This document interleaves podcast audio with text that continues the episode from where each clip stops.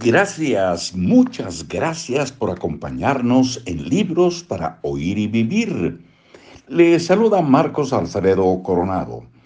Esto es La Lámpara Mágica, un libro escrito por Keith Ellis, una estrategia para alcanzar tus objetivos, editorial Empresa Activa.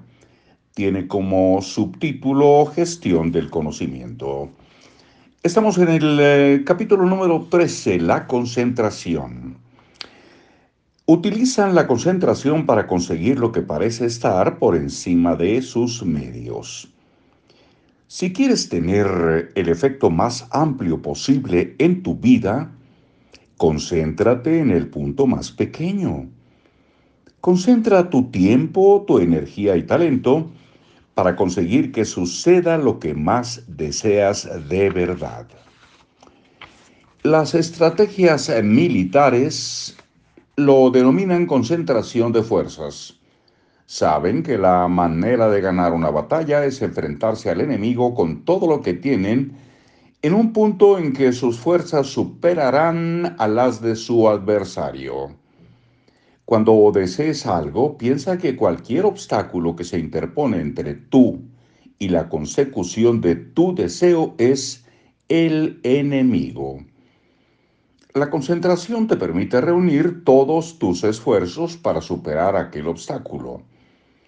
La concentración significa que pones en primer lugar tu deseo antes que cualquier otra cosa que compita por tu tiempo y tu atención. Si le dedicas a tu deseo media hora o una hora o dos horas al día, cualquier espacio de tiempo que hayas decidido dedicarle, justo antes de que acabe el día o el mes o el año, al final no tendrás grandes resultados. No es que tengas que renunciar a todo lo demás en tu vida pero te niegas a dejar que te distraiga cualquier cosa de tu deseo.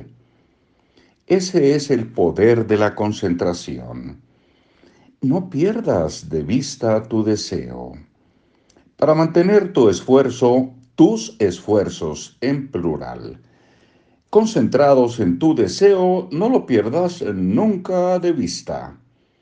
A algunas personas les agrada colocar su deseo donde puedan verlo varias veces al día.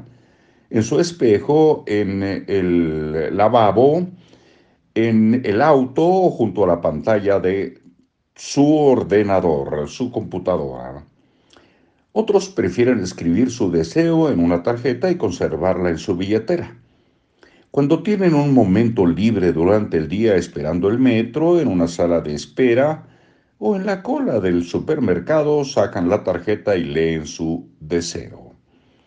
Uno de los métodos que arroja resultados especialmente buenos consiste en escribir tu deseo cada día en lugar de leerlo. Escribirlo una y otra vez lo plasma en tu pensamiento y te da grandes incentivos para despojarlo de toda la palabrería innecesaria.